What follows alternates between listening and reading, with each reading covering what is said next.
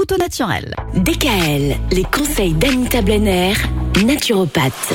À l'approche du printemps, on parle des allergies, ces fameuses allergies qui agacent bien du monde, hein, il faut le dire. Alors il y a une alimentation qui peut nous permettre peut-être d'être un petit peu moins allergique, c'est ça l'idée? Alors il y a des aliments, oui, qui vont un petit peu aider, booster et être anti-allergiques. En premier, je sais que vous ne l'aimez pas trop celui-là, mais c'est l'ail.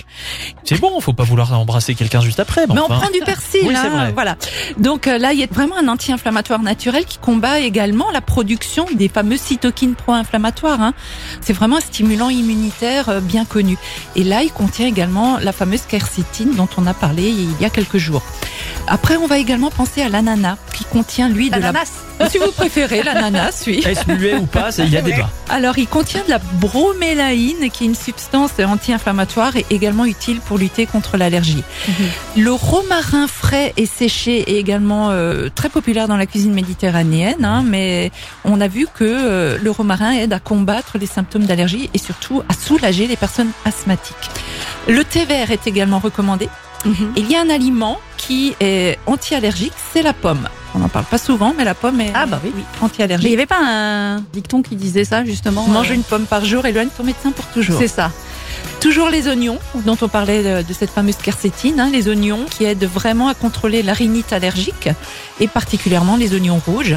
Les capres, vraiment très riches en quercétine. Et il y a les fameux œufs de caille. Petit, L'œuf de caille, oui, Ouais. c'est très petit.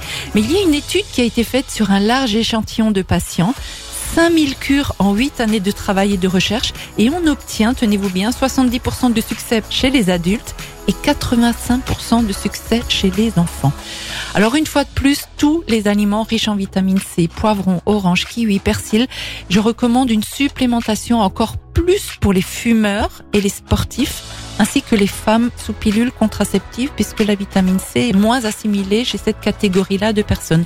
Donc pas d'hésitation pour la supplémentation en vitamine C. Ah oui, c'est vrai que la pilule a tendance à réduire euh, la capacité de Le tabac également et les sportifs qui font régulièrement euh, sport développent- voilà, ils s'oxydent.